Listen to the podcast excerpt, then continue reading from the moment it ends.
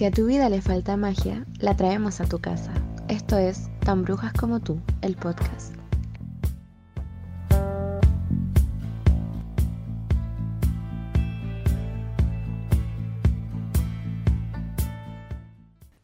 Hola. Hello. ¿Cómo estás? Y tanto tiempo, tantas lunas. ¿Qué se teje en tu vida, amiga? Todo bien. Aquí pasando por una depresión muy real. Pero um, se soluciona. Es bueno estar mal a veces. Sí, para salir a flote. Sí, es bueno apagar como la emoción un ratito, como Y apagar tele también, de vez en cuando. he tenido tantas ganas de curarme, ¿sabéis? Pero como que mm, Uf. el universo como que no quiere Sí. que pase. Hasta que los últimos tres días fue como, ya, me voy a curar, me voy a curar. Porque es mi última semana de vacaciones, como que dije, ya. Y, Claro. y no pude. Como que no me tomé ni la segunda piscola, así como, Qué fuerte. I don't know. Las energías. Pero por lo menos, por lo menos gozaste tu última vacación, espero. Sí, descansé, dormí hasta tarde. Yo creo que... yes. Sí, ese es el mayor autorregalo que uno se puede hacer en las vacaciones, dormir hasta muy tarde. Mira, te voy a regalar algo súper bonito. Ya. El Wilson está ronroneando. Qué hermoso. Hermoso momento. Gracias, Wilson, por existir. Está aquí cuidando la energía, ¿cachai? De este podcast tan maldito. Sí. ¿Y tú cómo estás?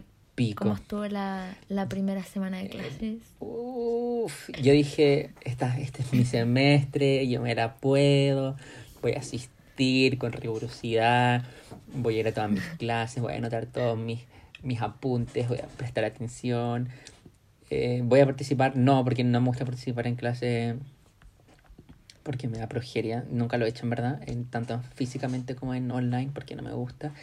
Em, así que eh, estuve como el pico, en verdad, todo mal. Onda, no fui a clase como una vez, después no, y después tampoco, anoté muy poco. Y como que toda una clase estuvo así. O sea, bueno, a- así porque te lo mostré, pero estuve apoyado como con la eh, con la mano en la cabeza como muerto, escuchando una huevona hablar por tres horas, porque tengo una clase culia que dura de las una hasta las cuatro. Y, y más encima es como de lenguaje y como que... Ugh, y como que tengo que aprender a hacer un currículum y como aprender a escribir y a comunicarme y es como... ¿Acaso Sandoval? Francamente. Entonces, em, nada. Eh, hoy día me- como que me desperté y dije qué rico, un día más de vivir, me encanta. Y después me, como que me fui, al me fui a hacer el desayuno y dije, concha tu madre, mañana es el lunes, weón. Y fue, y fue horrible, en verdad fue horrible. Pero es lunes de podcast. Pero Así que... sí, es lunes de podcast, pero ¿qué implica que también sea lunes? Que tengo clase, ¿cachai? Sí. Como que Entiendo. la dualidad de la Claro. vida, francamente. No todo puede ser bueno, no todo puede ser malo. Exacto. Así es el equilibrio. Exacto. Exacto. Cacha que Em, mm, empecé a ver Sabrina de nuevo Ah, y después me piqué porque la cancelaron. po. Sí, pues. Entonces fue como, guau, que saco con ver esta weá de nuevo si voy a quedar con las ganas de esperar la otra la temporada y no va a llegar como guay. ¿Por qué el universo hizo esto? Bueno, De verdad que todavía no puedo entender cuál fue la razón que hicieron como para cancelar una serie tan excelente. Porque no estaba generando plata, yo creo. Pero era muy buena. Esa es mi verdad. Es que quizás nadie la veía tampoco como filo. Qué paja. Pero tampoco era tan, tan buena. Era buena, pero tampoco era era, como "Concha tu excelente, madre, era excelente". Es la mejor serie. Cacha que... Yo esta semana... No, Ay, no, no, dale, ¿qué? ¿Qué cosa? Ah, bueno. Yo esta semana volví a ver Euforia de nuevo. Ay, yo me la terminé la semana pasada. Es demasiado buena. Porque eh, tenía Amazon Prime, pero se me acabó como los días gratis. Y justo estaba viendo Malcolm, porque pusieron. Malcolm en Amazon Prime. Entonces, bueno, está cagada la risa. Vi Malcolm como una temporada y media alcanza a ver. Dewey es mi personaje favorito. Concha de madre, pendejo chistoso. y después se me acabó Amazon Prime y dije, ya, filo, voy a ver Euforia. Y lo vi en dos días. Y uff, Es demasiado, bueno. demasiado Estoy bueno. esperando con mucha ansia Ca- ¿Cachaste que Em, dijeron la- como, La segunda temporada. como que, que en la segunda temporada Bella Thorne va a aparecer? Como que se dice que va, que va a aparecer y que va a ser como la pareja de Zendaya. Juan sería la raja y que... Check it out. Sí. Y que Jules se dé cuenta de que no se merece Ay, a Rue. Jules Culia, weón. Pero caché que me di cuenta una wea que no me había dado cuenta, la porque es que la tercera vez que la vi, Ya. Las dos veces anteriores que la había visto, que eh, eh, como en los capítulos 4 o 5, todo el mundo le empieza a decir a Jules como, hey, las están bien a Ru, eres una buena amiga, como que gracias por la weá y no sé qué, y no sé qué. Como que le, le tiran mucha como esa onda de como que, bueno, gracias por salvarla, Mm. casi, básicamente. Y la, y la Jules se da cuenta de que la Ru es demasiado dependiente de ella, ¿cachai? Y como que, y al mismo tiempo, y como un poco paralelamente, la, la, la gran metáfora de la serie es que la Ru sale de su adicción a las drogas y a los eh, co- eh, como remedios eh, que tomaba su papá para el cáncer y su nueva droga es la Jules, pues, ¿cachai? Esa es la gran... que como que la había como tenido, pero como que ahora me di cuenta que en, en verdad es muy verdad, porque cuando la Jules se va como a carretear a, la ciudad como con sus amigos, y la van a hacer ese, weón, esa parte es muy bacán, se vuelve la raja, weón, va a una discoteca, alucina, weón. Como que la, a la Jules Culia le da como toda esta depresión que se la tienen que llevar a la clínica. Le da la weá del, del, o al del hospital. riñón y toda esa weá. Del riñón, se le infecta el riñón y toda la weá. Y es porque estaba como con síndrome de abstinencia, pues, ¿cachai? De no tener a la Jules al lado. Entonces, por eso al final de la temporada, la weona, spoiler, vuelve a jalar cocaína porque su droga principal, que era la Jules, se va y tiene como toda esta alucinación del baile, que esa weá es muy bacán y todo el tema. Y es palpico que finalmente todo puede ser una droga al final. La y acabó como- que sí. Las adicciones son muy serias y, y bueno, en verdad yo creo que es posible ser adicto a una persona. Sí, que al final- de todas formas. que, mm, de todas formas. El semestre pasado le hice un trabajo a David. Eh, el mismísimo concha su madre. em, de inglés. Y cacha que había un texto demasiado palpico que hablaba como de las relaciones tóxicas. ¿Cachai? Y que decían que por qué las personas como que les es tan difícil como salir de las relaciones tóxicas. Y es porque Palpico. eh, son como las mismas sensaciones que te causan una adic- una adicción, ¿cachai? Entonces como Claro. que en un momento te sentís tan, tan, tan, tan bien y sabes que la weá te hace mal, que tu Mm. cerebro como que te insta a que vuelvas como al lugar, al momento de esta weá que te hizo sentir como demasiado bien, ¿cachai? Por eso es como Claro. difícil Y por eso como- dejar las relaciones tóxicas, palpico. Claro, y también esa, bueno, esa relación tóxica como más, pal- como más eh, palpable y como más a la vista era la relación de Nate y la Maddie, que era, bueno, una Demasiado. relación cerda, y que el weón era un violento culiado y la weón, como, yo te amo, pero te odio, pero te amo, yo La te te amo", y la. Y como que finalmente, como que te va a radiar la weá, pero así funcionan muchas relaciones de abuso y, y de violencia en el pololeo o en un matrimonio Sí. o en una relación, ¿cachai? Y como que esa es la weá que me gusta mucho de la serie, que tiene todo este elemento fantástico de, de, la, de cómo está grabada la serie, de la fotografía, que la fotografía es como la luz, como que está en diferentes planos, que siempre son colores neón, siempre Los es todo muy brillante.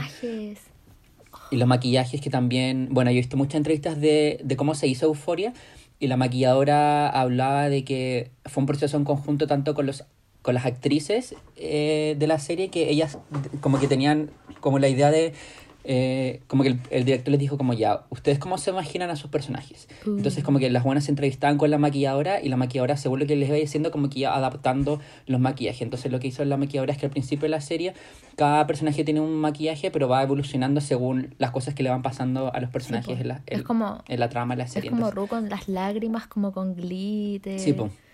Yes. Y, y como también, por ejemplo, la, la... Ay, ¿cómo se llama la Dominatrix? Se me fue el nombre. La, Kat, la Barbie Kat. Ferreira, la, la Kat, que, es, eh, eh, que la eligieron en Instagram, que la buena era modelo plus size y como que los productores de la serie la, la eligieron y como que le ofrecieron como, oye, quería actuar en la wea y la y eligieron como, y la buena dijo, sí, obvio, y, y, y la buena actuó en la serie, igual que pasó con el personaje de Jules, que la vida real se llama Hunter, que también era como un modelo y es su primer papel como protagónico y actuando en, en alguna Y producción. son entonces, como secas. que- Son secas. Sí, pues, y volviendo un poco, como que eso toca temas como muy reales, como la violencia en el pololeo, la adicción a las drogas, como bueno, el sexo, los nudes que se manda la gente.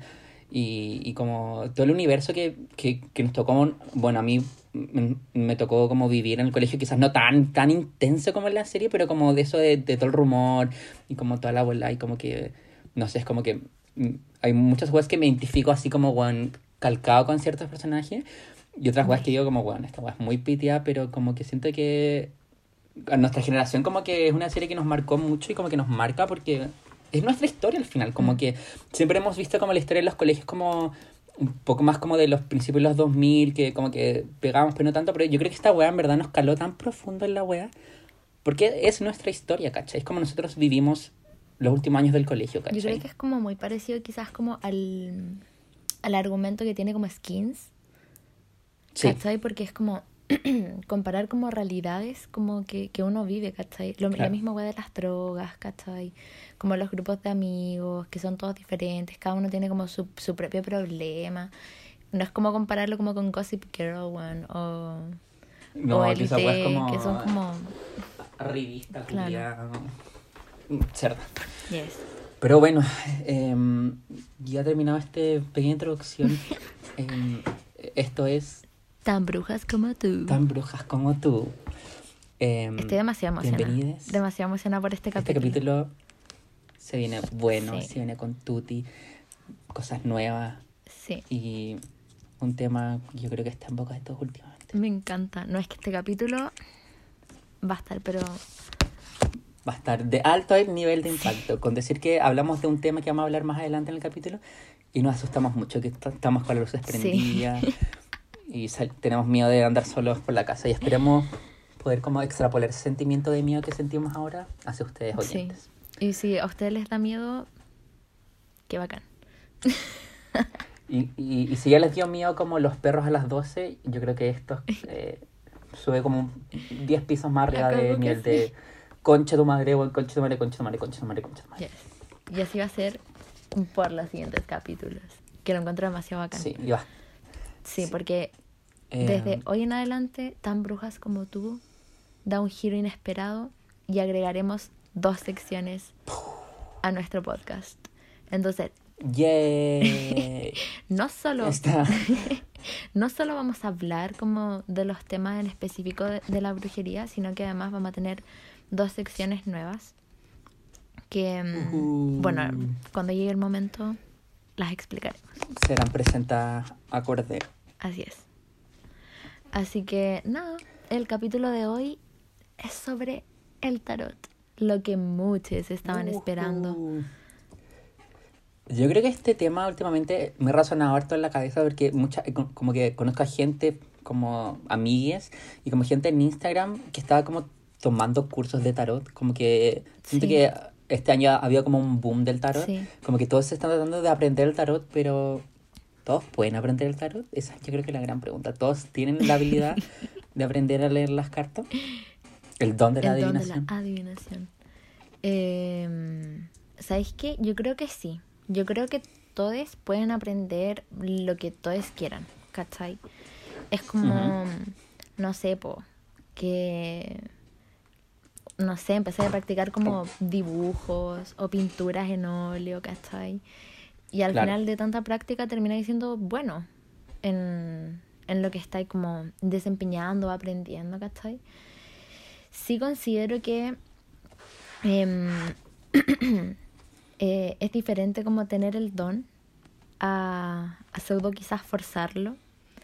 No digo que esté mal, porque yo encuentro que tú podías hacer lo que tú queráis, ¿cachai? Si quería aprender a pintar, bacán. Pero también hay que tener en cuenta que hay gente que nace con el don, onda, como que un día le pasé un lápiz y un papel y loco te hacen la media weá. Y como que Como- nunca estudiaron, nunca Claro. nada, ¿cachai? Entonces yo creo que igual como con la cuarentena es mm, el momento quizás como perfecto como para aprender cosas nuevas. Em, Claro, mucha introspección. Claro, sí. Eh, quizás como que puede que les cueste un poco más si no tienen como ese don como de la intuición y de la adivinación, ya, te va a costar más, Ujú. ¿cachai? Porque sí, po, em, yo creo que la gran diferencia sería que te podía aprender lo que significa cada carta. No es una hueá difícil, ¿cachai? Como... No sé, por las 78 cartas que tiene como un mazo tipo como el mazo de Marsella o el mazo chamánico que es el que tengo yo o el mazo Egipto. Em, son calete cartas. Esa es la verdad. Caleta. Sí. Pero te las podía aprender. El tema es, em, es lograr llegar a hacer ese punto como de reflexión con la persona a la que le estás leyendo las cartas, ¿cachai? Claro. Porque tú podéis como ya hacerle la tirada y decir como esta carta significa esto y esto y esto y esto, pero las personas cuando se van a leer el tarot eh, esperan como que tú reflexiones con ellos, ¿cachai? Como que... Claro, es como lo que siento yo como cuando me leo el tarot contigo, muchas veces como que siento que es como si abriera como una puerta y como que verbalizara y las weas que yo no puedo verbalizar, ¿cachai? Entonces, la última vez que, que me he leído el tarot en este año, como que en verdad son weas como que sin querer uno va como escondiendo y como las tenéis pensando, pero a veces como que no queréis pensar, o, to- o weas que en verdad no pensáis para nada y como... em, como que tú las sacáis, pues, ¿cachai? Como que siento que esa weá para mí es fundamental, por lo menos cuando tú me lees las cartas, que weón, onda, en verdad me ayudáis como... No es que sea como, ya, mañana vas a encontrar 100 mil pesos en la calle, no, es como que es como una guía de como de entender cómo estoy yo y como qué me está pasando de acuerdo a lo que el contexto, ¿cachai? En este Claro. caso fue la pandemia y toda la wea. Y como que son como, para mí es como una guía de la wea, como no como un, va a pasar esta wea, sino Claro. que, ¿cachai? Como una introspección y una, como analizarme como de, de una manera en que yo como que me cuesta, ¿cachai? Yo creo que así debería ser, ¿cachai? Porque ponte tú a mí varias personas que, mm, que les he leído el tarot siempre me preguntan como, ya, ¿cómo funciona el destino? ¿Cachai? Y yo tengo como quizás un, un doble discurso en ese sentido porque ponte tú una carta te puede decir como, ya, te vas a enfermar, ¿cachai? Pero es como, no sé. Ya, voy a contar un caso que me pasó una vez leyendo las cartas. Que le leí las cartas. Sin nombres, por no, supuesto. obvio, sin nombre. Eh, le leí las cartas a un amigo y me aparecía como una guagua. ¿Cachai? El tema es que él después como que lo debatimos todo y me dijo como, ¿sabes qué? Tengo dudas como con esta weá del destino, como, ¿qué pasa si, si ponte tú, eh, me hago una vasectomía? Es como, Wow. ok, sí, pero no estáis bloqueando el hecho de que podríais ser papá. ¿Cachai? Claro. Porque podrían haber muchos casos, onda, podéis en verdad encerrarte en una burbujita y nunca salir más de tu casa, pero probablemente igual seáis papá, ¿cachai? Porque podía adoptar, porque, mm, no sé, te podía enamorar de alguna persona que tenga un hijo y, y generar como ese, ese lazo como de, de, de padre, ¿cachai? Entonces Claro. como, claro, estaría como jugando un poco con el destino, pero es como esa weá, anda. La carta te puede decir, eh, ya te voy a sacar la chucha, ¿cachai? Y podía andar como con, con mil cuidados y ir caminando demasiado lento toda tu vida, eh, demasiado preocupado de que no te vaya a caer, pero eso no quita el hecho de que en algún momento te vas a caer, ¿cachai? Claro. Entonces como que sí, el destino igual es como un poco como tricky en ese sentido. Em, Es como, Pero aparte que está el hecho de como, no sé, no sé si cachan como eh, la historia de Edipo. ¿Cachai? Mm. Que como que el papá de Edipo como que le, le dijo el oráculo así como, no, tu hijo te va a matar y se va a casar con su mamá. ¿Cachai? ¿Y qué hace este weón? Onda, aleja a su hijo del- de la casa como para que esta weá no pase y al final el Edipo termina como matándolo y termina casándose con su mamá porque no sabe que es su mamá. ¿Cachai? No sabe Sí, que mató a su papá. Entonces, claro, en ese sentido el destino es así, porque el destino de todo es morirnos, ¿cachai? Entonces todos nos vamos a morir, a fin de cuentas el destino se sabe cuál es. sorpresa. El tema es el camino. Ahí yo creo que la vida es como, como un árbol, ¿cachai? Porque puedes tomar Mm. como un camino que te lleve a otra weá y que te lleve a otra weá, pero al final te vaya a morir igual, ¿cachai? Entonces el final siempre va a ser el mismo. Es que la weá es que e- es muy brigio porque es como un debate constante de, de como si uno está em, como destinado a o uno elige su propio destino, Claro. ¿cachai? Como que, no sé, pues, por ejemplo, lo pongo en mi caso, yo me salí de la U, entonces yo me, como con esta reflexión me pregunto, ¿yo estaba destinado a salirme de la U o yo hice mi destino al salirme de la Claro. U, ¿cachai? como que eso yo creo como que nos aflige mucho a todos, como de, de decir como, weón, onda, en verdad es- no estoy, estoy destinado a esto o yo me lo busqué, ¿cachai? Yo me gané esta wea, ¿cachai? Claro. Eh, es como esa incertidumbre culia de, de que como que en nuestra vida podemos controlar todo menos lo que nos va a pasar. ¿cachai? Como que hoy día estaba escuchando una wea y era una reflexión como de que el, el futuro no existe, ¿cachai? Todos vamos hacia ellos y, y nos alimentamos constantemente del pasado, Ujú. ¿cachai? Como de que finalmente el futuro es una web tan incierta que no existe. El hoy es dura un segundo y el, y el, y el ayer dura para siempre. Es como una, como una Es wea que el así. pasado te va siguiendo, pues es como la colita que tenés, Sí. Porque si estáis acá es porque estuviste ayer, pero no sabes si puedes estar mañana. Boom. Y por eso hay que vivir cada día como si fuera el último. Exactamente. Carpe diem. No, como era? Tempus Sí. fugit. Eso. Pero Carpe Diem Ah, también. bueno, carpe diem. Es como aprovecha el día o qué sé yo. Búsquelo en Google. bueno, em, después de esta eh, profunda reflexión, podemos empezar a hablar. De lo que... Sí. Eh, En... cuéntame, pues, Lucas, ¿qué sabes tú del tarot? Ah, sí. ¿Qué sabes tú de la Esta es mi historia parte. del Bueno, tarot? según mis hartas investigaciones y mis tesis publicadas respecto al tema, y te puedo contar que el tarot eh, eh, es un. como que se data de el siglo XIII, XIV más o menos en Europa. Ujú. Y em, es como que primero se habla de, de juegos de cartas normales que llegaron desde el Medio Oriente hacia Europa. Y el primer juego que se tiene existencia, o sea, como la- el primer como tipo de cartas que llegaron a Europa es el mazo, el que ahora se conoce como mazo español, que el que tiene cuatro, o sea, que son cuatro pintas, que son los bastones, las monedas, o el oro, la espada y la copa. Entonces como que aquí eh, se empezó a como a popularizar los juegos de cartas en Europa en el 1800 y, y pico. Y en 1781 un escritor eh, que se llama Antoine Kurt de Gebelin eh, escribió un ensayo fundamental eh, en donde relacionaba todo el tema de las cartas que, que empezaron a circular por Europa con el tarot y asimismo con, la, con los dioses egipcios, ¿cachai? Y este weón eh, eh, es importante porque tenía una relación histórica con la iglesia, em, porque fue protestante, se renunció como a la iglesia protestante y también como que invalidaba como todos los postulados de la iglesia católica, entonces como que este weón siempre tuvo como una relación de como con la religión y como con el mundo espiritual como de cierta forma.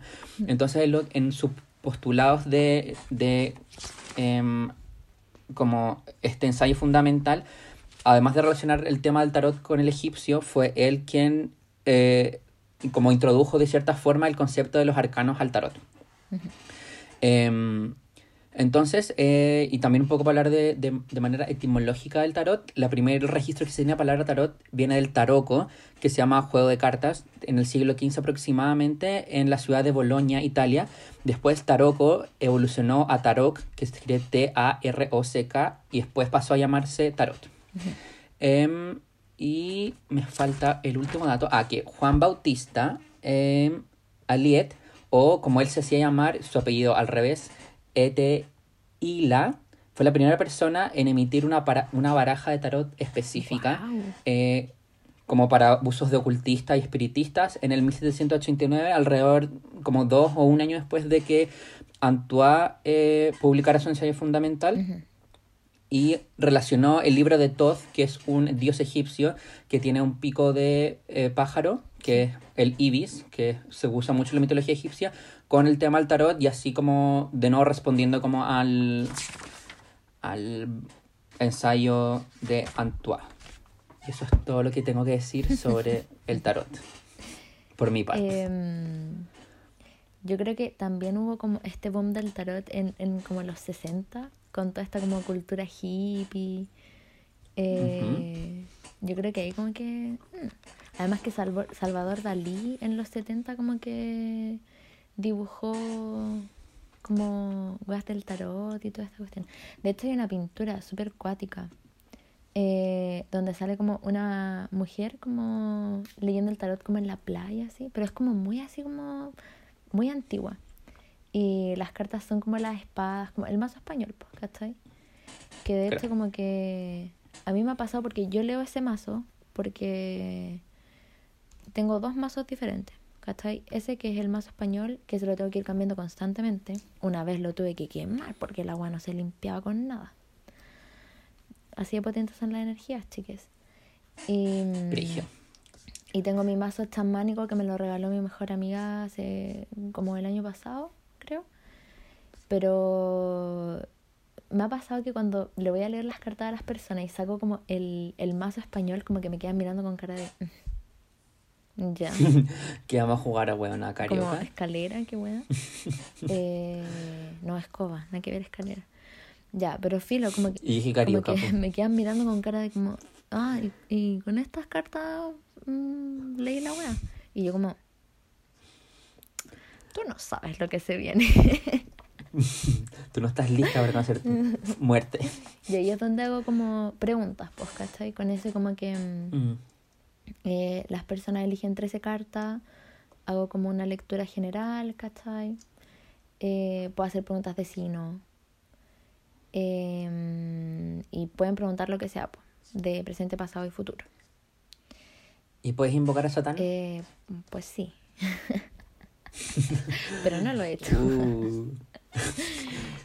Pero quizás algún día lo hagamos para el Pues podcast. vamos a jugar a la Ouija. Sí. Sin miedo.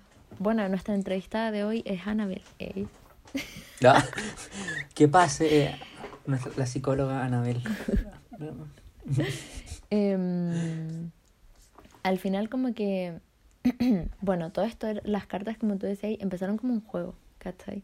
Y después como que empezó a tener como este uso como adivinatorio y era como súper común como que las doncellas, ¿cachai? Como, no sé, como las damas, no sé, de las reinas, como que sacaban cartas así como al azar, ¿cachai? Y como que le decían a la reina como, esta es su fortuna y la wea. De hecho, no sé si vieron, Como medio de hueve. no sé si vieron como esta película, La Otra Bolena, eh, Natalie No. Portman y Scarlett Johansson. Eh, qué No. mujeres más hermosas, tengo que decir. Eh, bueno, hablan de la historia de Ana Bolena, que mm, eh, fue decapitada por el rey Enrique VIII, el que como que se separó de la, de la iglesia y toda esta wea. Bueno, en la película Ana Bolena lee el tarot, ¿cachai? Como con estas cartas, como Mm. que le está leyendo el tarot a la gente. Ana Bolena era bruja. Niéguenmelo, pero yo sé que era bruja. I know Surprise. que era bruja.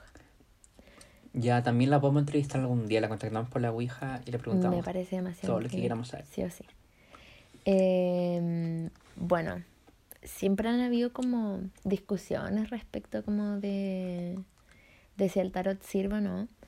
Eh, hay algo que, que las tarotistas nunca dicen, que es algo que a mí me enoja demasiado, de hecho. A mí me caen mal las tarotistas.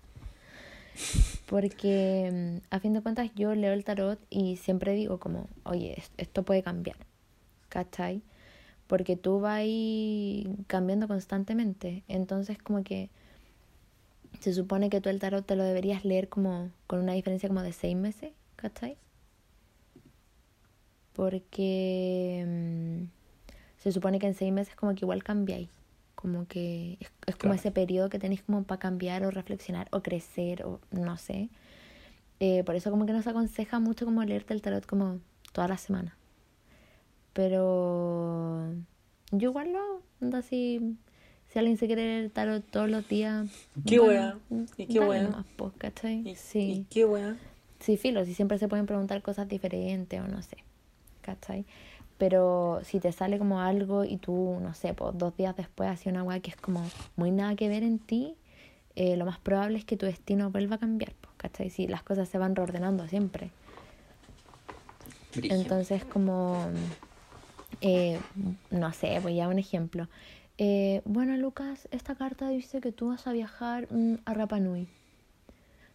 Como la próxima semana. Pero ponte tú, pasado mañana te vas a Italia.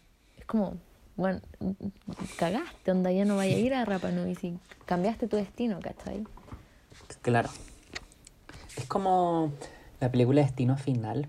Palpico. Como que todos los, como que todos los culiados, bueno, están destinados a morir porque alguien tiene una visión de la muerte de mucha gente y, como que lo, lo que tratan de hacer es como revertir la muerte, pero la muerte igual les Sí. llega. Cuático. Es un ejemplo súper banal y como súper poco místico, pero lo No, que pero- puedo pensar ahora es destino, destino, final, destino, destino. final. También me parece, pero demasiado increíble. Oye, Es muy brillo. eh, revisemos las preguntas del tarot. ¿Preguntas del tarot? Ah, yo te quiero preguntar algo. Mira, aquí en, en mi investigación exhausta de más de 500 años investigando sobre el tarot, me salió eh, algo de los arcanos, que estaban representados por las cuatro pintas, que estos son los arcanos menores, y las cartas especiales son los arcanos mayores. Sí. ¿Qué nos puedes contar sobre eso? Mm, Ya, bueno, los arcanos eh, siempre son los mismos, ¿cachai? Em, puta, son 21 y esta weá me da mucha risa porque en realidad son como nombres igual, como muy como religiosos, ¿cachai? Eh, de partida hay uno que no tiene número, que en, en ciertos mazos lo representan con un cero y se llama el loco. No sé si queréis que te haga como un preview de lo que significan los arcanos. I don't know. Mm, vamos, vamos, vamos a ello. Pero bueno, el loco representa el caos, em, la locura, la liberación e incluso puede significar un viaje largo. Acá los viajes pueden ser físicos como pueden ser como astrales, ¿no? Pero como psicológicos, pues, ¿cachai? Que el, el viaje Claro. lo que tiene es que al final termina como cambiando. Después está el mago, que es comienzo, eh, talento, como el momento perfecto para empezar como un nuevo proyecto. Eh, habla de una persona joven, que también puede ser estafador. Está, Como que todo tiene su doble Sí, sentido al final sí. un poco. está la papisa. La papisa es como O papita y La papita. es el silencio, el conocimiento, es una mujer mayor y que representa soledad y paciencia. Después está la emperatriz, esto es todo del mazo de Marsella. Yo tengo el mazo eh, chamánico, que en realidad al final no tienen los mismos nombres, pero significan exactamente lo mismo. ¿Cachai? Ujú. Em, después está el emperador. El emperador es una autoridad. eh, habla de estabilidad material. Es, representa el poder. Puede ser como un jefe, eh, padre, un empresario. Y también habla como de momento financiero. Después está el papa. El papa es como la fe, la espiritualidad. Es un, Papa Francisco. es un hombre mayor, em, sacerdote, un maestro, un guía, como, como sea. claro. Como alguien que te enseña. Claro. Después está el enamorado. Yo esa carta la tengo acá y se llama el amor, pero es exactamente lo mismo. Habla de unión, de amor, de, mm, de amigos, de hermanos. Puede simbolizar también un triángulo amoroso, depende de, de qué carta esté Mm. acompañada. Después está el carro, Un trío. El carro habla de triunfo, de éxito, es un hombre decidido, eh, amante, puede simbolizar un viaje también. Después está la fuerza, que, bueno, energía creativa, instinto, ira. Está el ermitaño, que acá yo lo tengo como el cazador de, de espíritus. ¿De vampiros? espíritus. Em, que simboliza la soledad, alguna crisis. Es también un hombre mayor. Este podría ser como un maestro, un abuelo. Em, la rueda de la fortuna, que es el fin de un ciclo, un nuevo comienzo y el giro del destino. Esa es una carta que a mí me gusta demasiado, demasiado. Después está la justicia, que es perfección, equilibrio. Puede simbolizar embarazo, prohibiciones. El colgado, ese me encanta. Este significa pausa, introspección, un momento de espera, que, mm, bueno, hay secretos y embarazo. Después está el arcano sin nombre, que simboliza transformación, destrucción, limpieza e incluso violencia. Wow. Muchos matices. Sí. Después está la templanza, que, bueno, armonía, moderación, protección, equilibrio. María Templanza. Después está el diablo, otra de mis cartas favoritas, que habla de lo que es la tentación, el deseo, eh, habla de la plata también, fantasías, sexualidad, etc. sex. Después está la estrella, que es eh, suerte, purificación, fertilidad. Eh, la luna, que es sueños, em, noches. Espera, ¿te puedo interrumpir dos Pues segundos? sí. Dos segundos.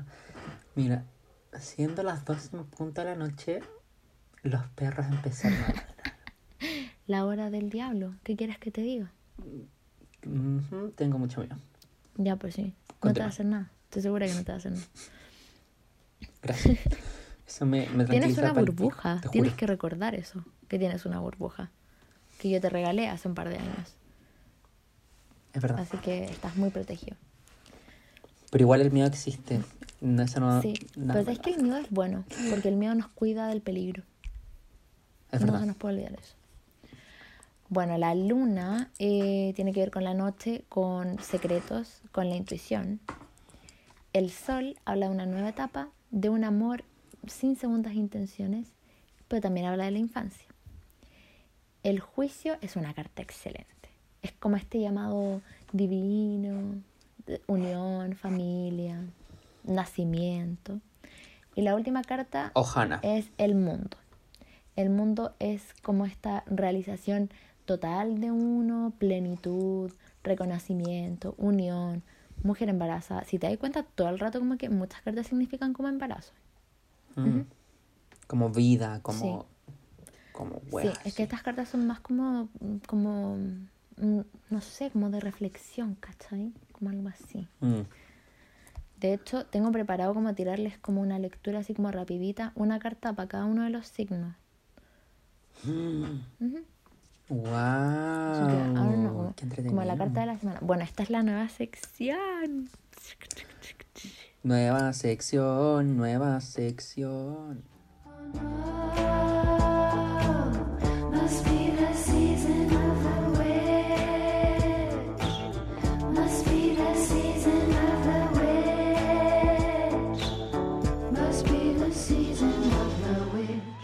Disfrútenla, porfa. Porque ¿Cómo se llama la sección? la sección se llama Madame Guru. Wow. ¿Qué, y qué, qué es Madame Guru? ¿Qué va a ser Madame Guru? Madame Guru va a tomar el mazo de cartas y va a elegir una carta para todos los signos Es... del zodiaco. Mira, yo puedo dar fe, y no sé qué tanto valga mi palabra hoy en día, 2020, que Madame Guru está tirando las cartas en este preciso instante para hacer la lectura correcta. Ya. Vamos pues. El primer signo es Aries. Aries, Aries, Aries. Come here. Aries. Aries. Gente muy uf, simpática, buena onda. eh, Muy llevada a sus ideas, testarudos como nadie. Pues sí. Aries, tu carta es comprensión. Esta carta, ¿Comprendes? esta carta dice que esta semana no vas a necesitar mucha preparación para lograr las cosas. Vas a tener mucha, mucha, mucha suerte. Eh, va a llegar este momento como de que todas tus fuerzas se van a lograr concentrar y te vas a encontrar en un lugar seguro, psicológica y físicamente. Así que es una carta mm, de muy buena suerte, la verdad.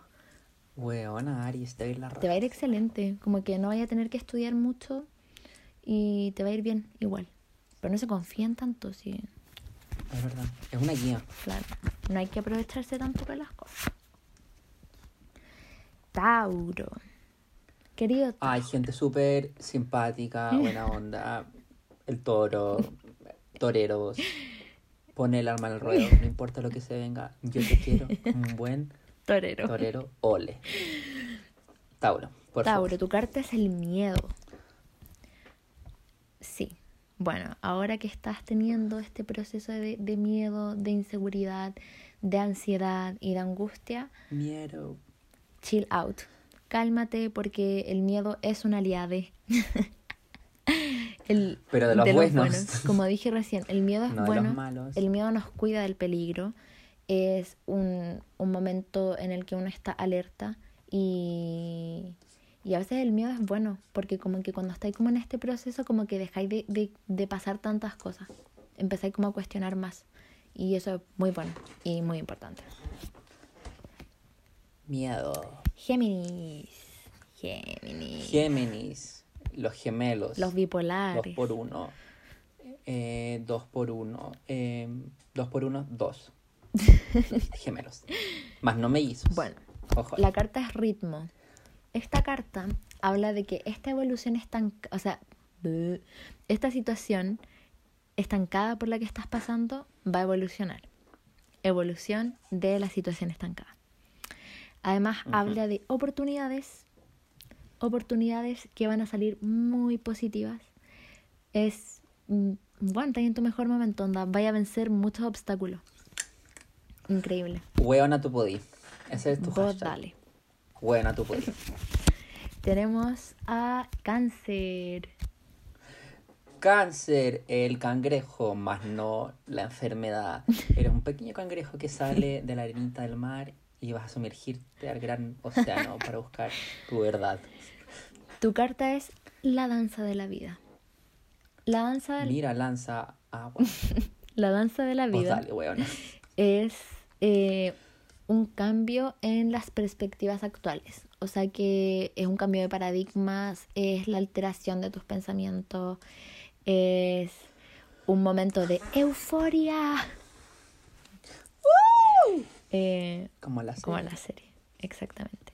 Y un momento de nuevos intereses. Así que si estáis perdiéndole el gustito a cosas que hacíais antes, tranqui, porque van a llegar nuevos proyectos, van a llegar nuevos gustos, nueva música, nuevas personas. Después tenemos a Leo. Leo, León, Leonardo, Narnia, las crónicas de Narnia, el león, la bruja y el romper. Leo, tu carta es la ilusión de la luna.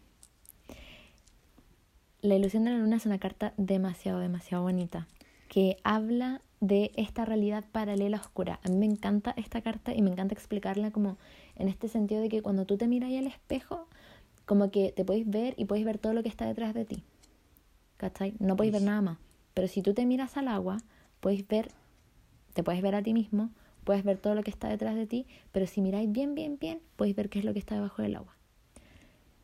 Eso quiere decir que siempre hay dos realidades. Así que basta de juzgar a la gente. ¿Ya? Y tu canción esta semana es Hijo, Hijo de la luna. Em, mucho ojo con el mundo del inconsciente y el mundo onírico. Los sueños que estás teniendo, mm, quizás algo te están intentando comunicar. Así que ojo, ojo, ojo. Y llega un momento de ilusiones e incertidumbres.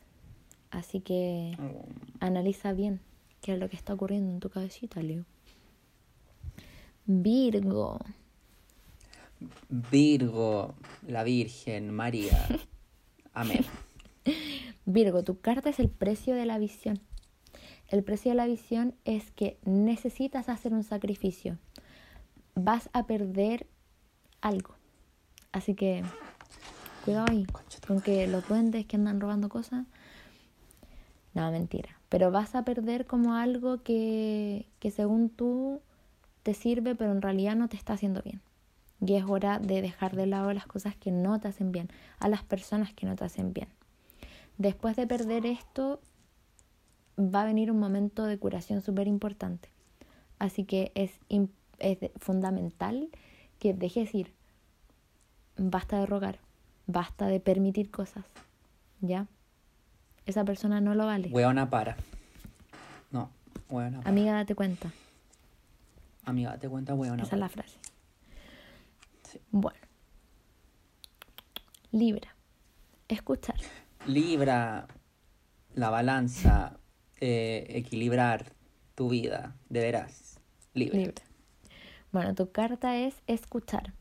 Esto quiere decir que tienes que escucharte a ti mismo.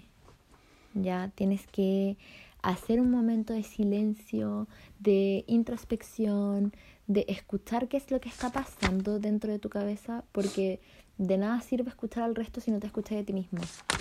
Aunque parezcan loques, hay que conversar con uno y hay que escucharse y hay que Es verdad, es verdad. entenderse y, y llegar como a esa armonía con uno mismo, porque si estáis desconectado de ti mismo es, no, caos, caos, caos, caos. Así que bueno, estamos en, en aislamiento, pero tú necesitas hacer un aislamiento un poco más profundo. Weona, escúchate. Esa es tu frase. Weona, escúchate. Escorpio, Escorpión, más no alacrán, eres muy venenosa, pero muy bondadosa. Eh, Escorpión. muy bien. Escorpio, tu carta es recuperación del alma. La recuperación del alma es que vienen como este periodo de nostalgia en el que te estás acordando de muchas cosas que pasaron hace mucho tiempo, que mm, son momentos de añoranza, que lo pasaste bien, pero que de alguna forma te están dando pena. El pasado va a estar ahí. Así que move on, onda, supéralo. Ya. Weona, supéralo. Ese es tu hashtag. Weona, supéralo. Eso sí, a pesar de que ahora la estás pasando mal, que estés sufriendo, igual hay armonía. O sea que podía estar llorando, pero estás tranquila. O tranquile, o tranquilo. Sagitario. Sagitario, el mejor signo del abecedario. Mi signo, eh, arco y flecha. No sé qué más.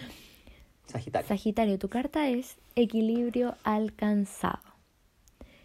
La verdadera armonía está en el equilibrio, algo que hemos conversado demasiado, Lucas, así que me, me alegra que te haya salido esta carta. Eh, el equilibrio habla de un bienestar físico y espiritual.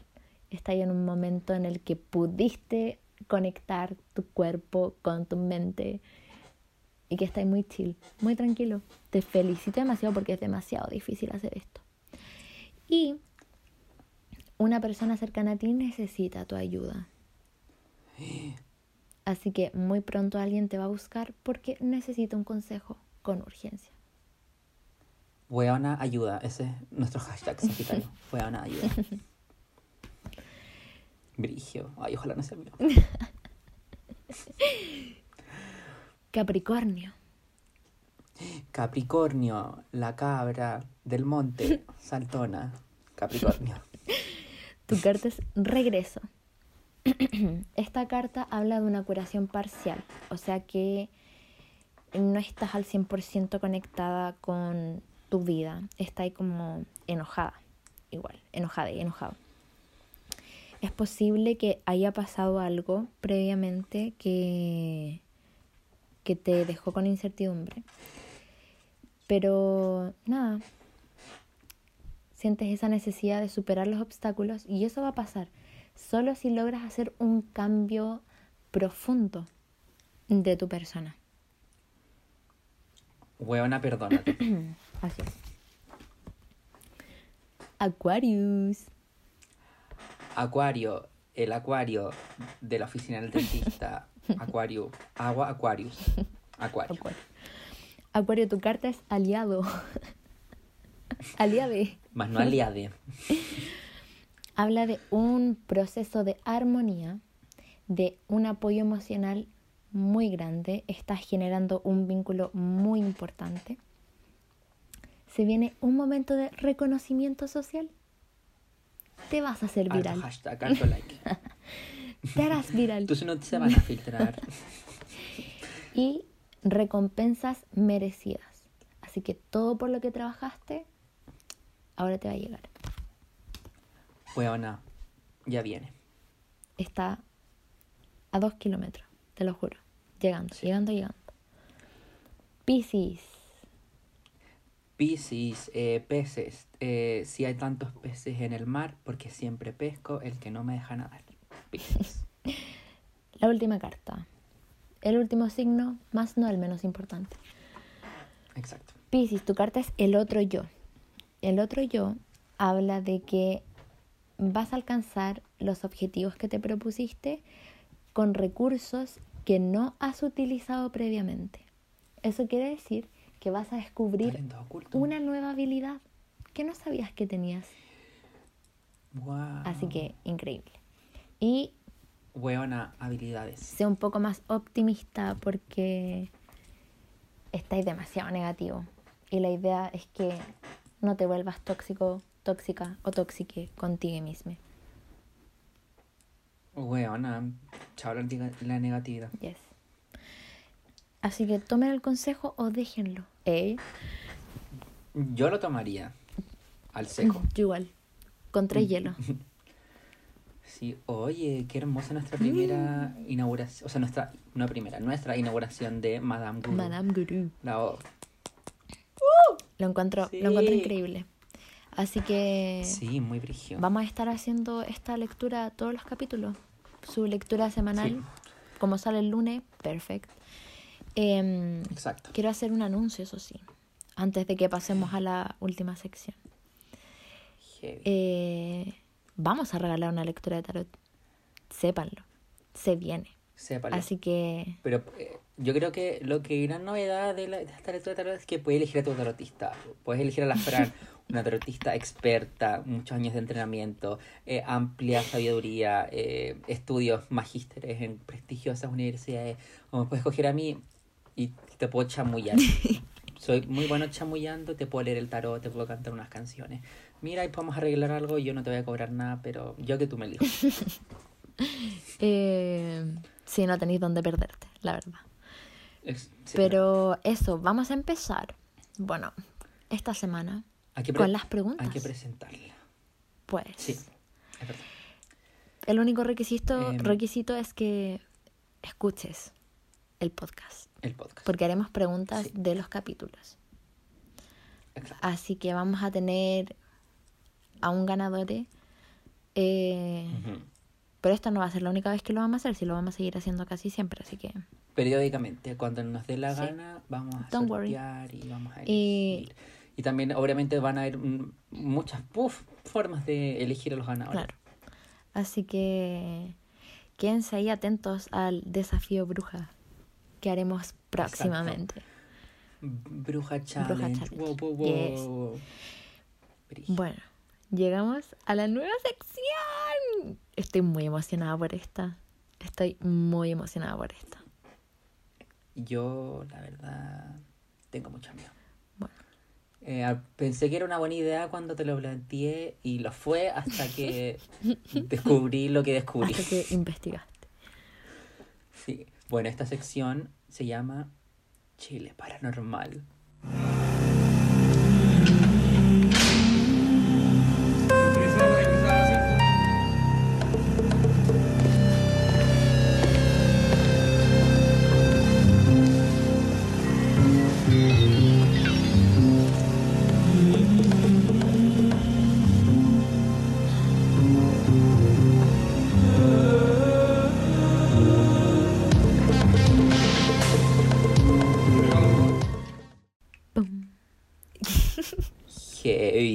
Heavy.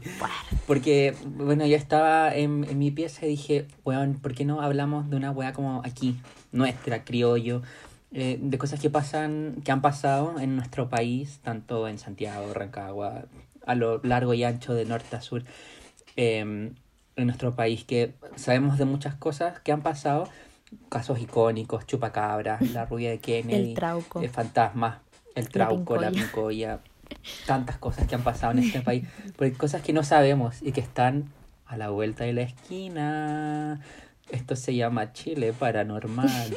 Tum, tum, tum.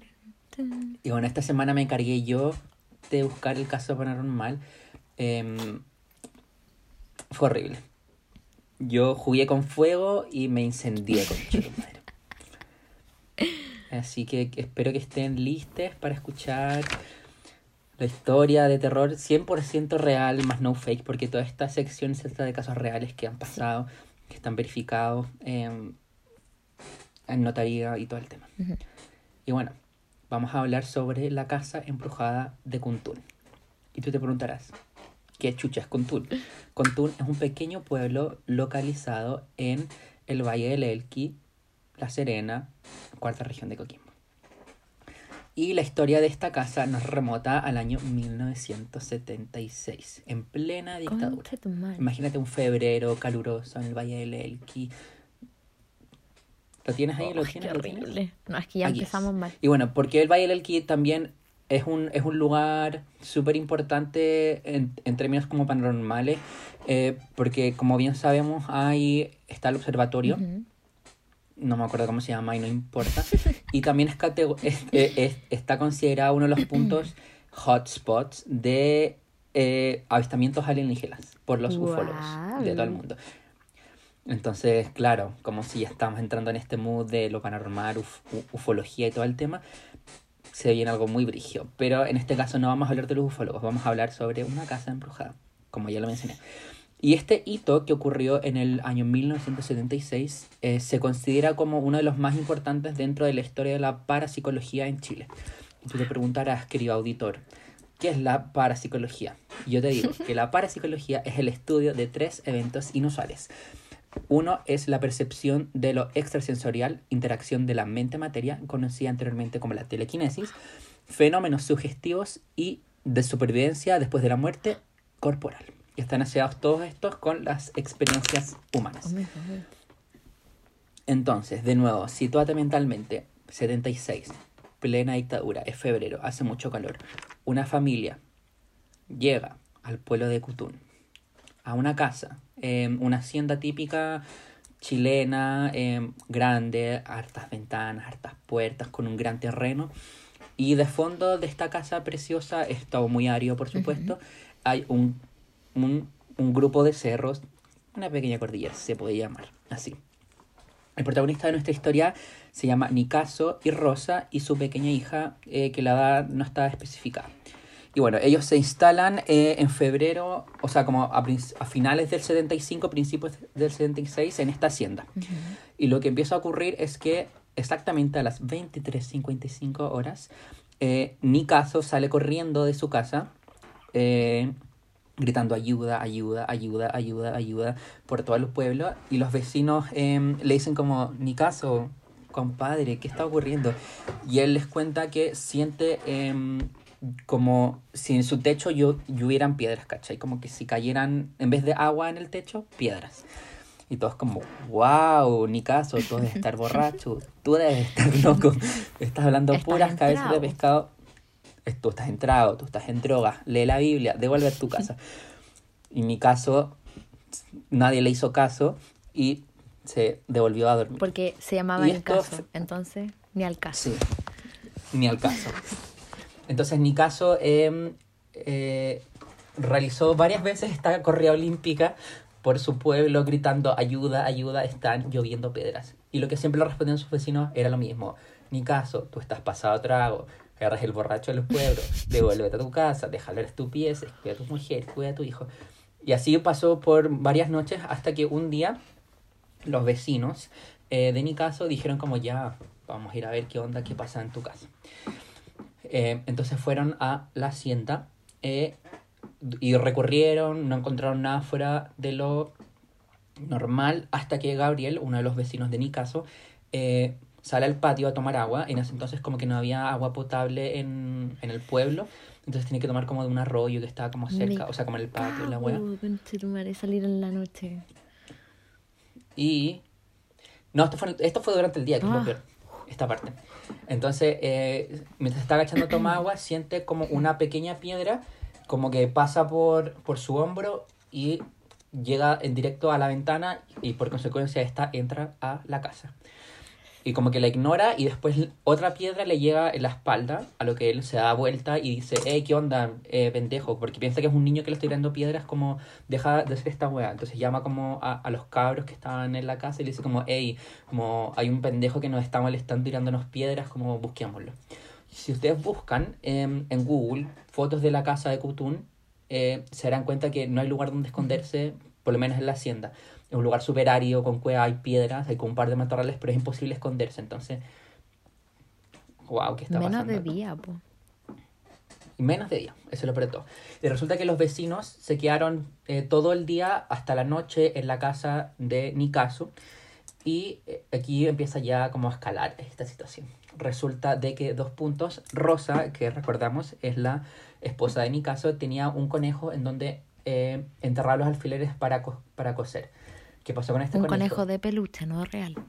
Sí, De peluche, sí, por favor. Aquí protegemos la vida de todos los animalitos. ¿Qué pasó? Este conejo se empezó a mover solo. Y lo que escribían los eh, testigos de esta escena es que se como que daba saltos como un conejo de verdad por toda la casa. Y la hija de Nicaso estaba en una esquina de la pieza y el conejo la empezó a perseguir. Y resulta, como era de noche, eh, de un momento a otro el conejo desaparece. Nadie sabe qué pasó con el conejo. Y a la mañana siguiente, Gabriel, eh, como diciendo como ya, en verdad quizás este conejo me lo, no nos lo imaginábamos, quizás estamos muy asustados, muy paranoicos por todo lo que había estado pasando. Entonces fue a buscar el conejo por toda la casa, no lo encontró. Y en el patio trasero fue hasta un gallinero y ahí encontró al conejo Me cago. como en una esquina como roñoso. Eh, eh, a ver, ya conté lo del agua, el conejo. Ah, vamos a ver, ya. Eh, días más tarde, eh, los vecinos, como buenos vecinos y buenos amigos de Nicaso, decidieron como llevárselo a Nicaso fuera de la casa, como para que se despejara, para que no siguiera pensando como en, en todo este tema del, del fantasma y, y como todas estas como weas que habían estado pasando, decían como sacarlo a pasear. Entonces, eh, al, cuando estaban saliendo, Nicaso cierra todas las puertas y las ventanas eh, como con pestillo para que nadie le entre a robar. Y apenas sale de la casa, todas las puertas y ventanas se abren de golpe, de manera muy sorpresiva, muy rápido, y todos quedan eh, estupefactos frente como a esta wea, y todos como, weón, qué chucha. Y los vecinos, Nicaso se queda fuera de la casa como muy perplejo, y los vecinos van a ver qué onda pasaba con las puertas. Y en ese entonces las puertas tenían como marcos de, de, de madera y las puertas también. Y se dieron cuenta que en todas las puertas, como las bisagras y como las rendijas de todas las puertas, habían pequeñas piedritas que impedían que las ventanas se cerraran al 100%. Y después Nicaso entra a la casa y como que queda estupefacto viendo una weá que solamente él podía ver y nadie más podía ver y como que estaba como que se fue como unos par de segundos después como que volvió en sí y todos como weón qué chucha estabais viendo y la weá y el weón como weón qué les pasa yo estoy bien pero todos como cacharon que el weón había visto una weá pero como que él no se acordaba. Y em, eh, días después eh, empezó a pasar una situación muy extraña en la casa que mientras Nicaso estaba en, tra- en trabajo, su mujer Rosa, como buena dueña de casa en los 70, se queda cuidando la casa a la hija. Y, cada, y como durante el día ella recibía la visita de un weón que lo describió como un weón alto, eh, de traje, eh, muy pálido y con los ojos rojos, preguntando por Nicaso. Y le decía, ¿dónde está tu esposo? Me, está, me dio mucho escalofrío, tengo mucho escalofrío. Y la buena le decía, em, bueno, Nicaso está trabajando, eh, ¿qué necesitas? Dile a Nicaso que vaya al cerro a las 23.55 horas de la noche. Mi pregunta es, ¿por qué Chucha Rosa no se asustaba? Como, ¿por qué le seguía abriendo la puerta a este weón? No sé, quizás era un cobrador de impuestos o qué sé yo. Pero no, muy brígido, muy brígido. bueno, anda, yo veo a alguien que tiene los ojos rojos y yo como, Y lo peor de todo es que Rosa no fue la única que lo vio, sino que más vecinos vieron al weón. ¿Cachai? Como que hay reportes de que lo vieron. Y eh, o- siguiendo como las semanas, eh, un día Nicaso en la mañana encuentra una vela como plana y redonda que estaba escrita en ella como inscrita como un mapa, el cual calcó como en un papel lo más rápido que pudo y después este mapa de la vela desapareció. Y como si buscan la foto de, de en Google, es- son como unos signos culiados muy raros, como que no tienen mucho sentido. Y, uh, qué miedo. Y la wea es que em, todo este caso se empezó a ser muy conocido porque las noticias locales, como de la Serena, el Bailey, que empezaron como a hacerse eco del caso. Entonces este caso fue muy mediático durante los 70 y muchos investigadores paranormales, parapsicólogos llegaron hasta la casa tratando de investigar qué pasaba, haciendo sesiones espiritistas y como que nadie podía con- como dar por ser como por sentado que era, pues, ¿cachai? Como, por ejemplo, en el caso de Anabel, que los buenos pudieron como descifrar que la muñeca estaba poseída por un demonio, ta, ta, ta, acá como que nadie sabe como con exactitud qué es lo que está poseyendo la casa. Entonces lo que se, como que la teoría más cercana que se, em, que se baraja es que en esa casa hay un poltergeist, eh, y un poltergeist es un fenómeno paranormal que consiste en el movimiento, desplazamiento y levitación de objetos junto con golpes, sonidos y otros fenómenos inexplicables. Y agarrándome de estos últimos fenómenos inexplicables, cuando los vecinos iban a la casa de, mm, de Nicaso, además de llover piedras, llovían herraduras y huesos humanos que al poco tiempo desaparecían del suelo. Concha tu madre. Y esto, esto está, es- y, y, todo esto es verdad porque los diarios de la época lo relatan, ¿cachai? Como, como testimonios de la gente. Y encontré una página que también la pueden googlear, eh, que se llama iiee.cl. Y como que hay muchos casos de paranormales y todo el tema que vamos a ir revisando en el futuro. Y hablan eh, largo y tendido de este caso y em, mostrando fotos de mi caso, mostrando fotos de la casa y también está la foto del mapa que les conté un poco antes. Y quiero quedarme con el, el testimonio de una mujer que dije lo siguiente, le preguntan, ¿qué fue lo que más le impactó del caso de la casa embrujada? Fue una tarde, cuando me encontraba con Rosa, la señora de mi caso, cuando en forma repentina detrás de una pirca apareció un hombre pálido de pelo negro, de estatura mediana, y preguntó si eh, se encontraba en mi caso, en casa. Rosa le respondió que se encontraba en el trabajo en ese momento. Al hombre le pidió a Rosa que se le comunicara con mi caso que lo esperaba 5 para las 12 de la noche, allá, apuntando hacia el cerro Contún, que se encuentra a unos 100 metros de la casa. Y después le preguntan, ¿qué fue lo que más, lo más extraño que distinguió del hombre? Sus ojos eran color rojo.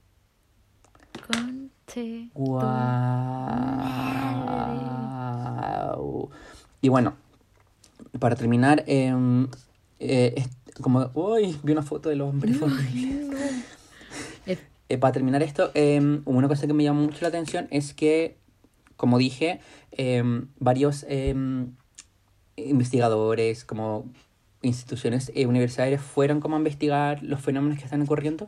Y entre ellos como que lo que más destaqué fue que la Universidad de Chile fue a investigar lo que estaba pasando, porque además de toda esta weá del, de, la, y llu- de la lluvia de piedras, que se mueven, el weón preguntando por mi caso, em, fue que la, de noche la casa a veces presentaba una luminosidad, como que la casa brillara como por sí sola, y esto hace especial ruido porque en, en los 70, fines de los 70, principios del 80, Cutún no tenía electricidad. Entonces se investigaron, como que se investigó el por qué la casa se iluminaba sola en la noche. Para más remate, o No. sea, imagínate ver toda esta No. weá. Imagínate en un caso corriendo por la oscuridad como, weón, ayuda, y los perros ladrando. Eso también describían mucho los testigos. Que cuando en mi caso corría como pidiendo ayuda por el pueblo, los perros ladraban muy, muy fuerte. A las Y como que aullaban. 11.55, Hace 5 55 minutos de la antes noche. de la hora del diablo. Sí. Concha tu madre. Yo me cago. Y esa, Me cago. y esa ha sido em, la historia de Cutún, la casa embrujada. Si se preguntan, la casa sigue en pie, está derrumbada. Eh, la gente sigue viviendo en Cutún, pero no se acercan a la casa. Y nuestro Nicaso sigue vivo. Se trasladó después de un tiempo a vivir a Copiapó. Y hasta el 2016 estaba vivo. Así que, no sé, si alguien es de Copiapó, pregunten por Nicaso. Y cuéntanos qué onda. Yo lo entrevistaría, Eh. lo buscaría así como para entrevistarlo. No, imagínate, él está maldito. No, yo me alejaría. Mira, me rayó la mano. ¿De miedo? Ay, no sé, fue horrible. Fue horrible. Fue horrible. Bueno, esta ha sido Es que nuestro... no puedo parar eh, de pensar como... nuestra- Es que veo la imagen del weón. Ay, como sí, que es, búsquenla. es- es O muy, no la es como busquen. muy típico como que de gente que ve como, como fantasmas o weas así. Yo siempre he escuchado y he visto como relatos que siempre hablan de un hombre que tiene traje y que tiene un sombrero y que es alto.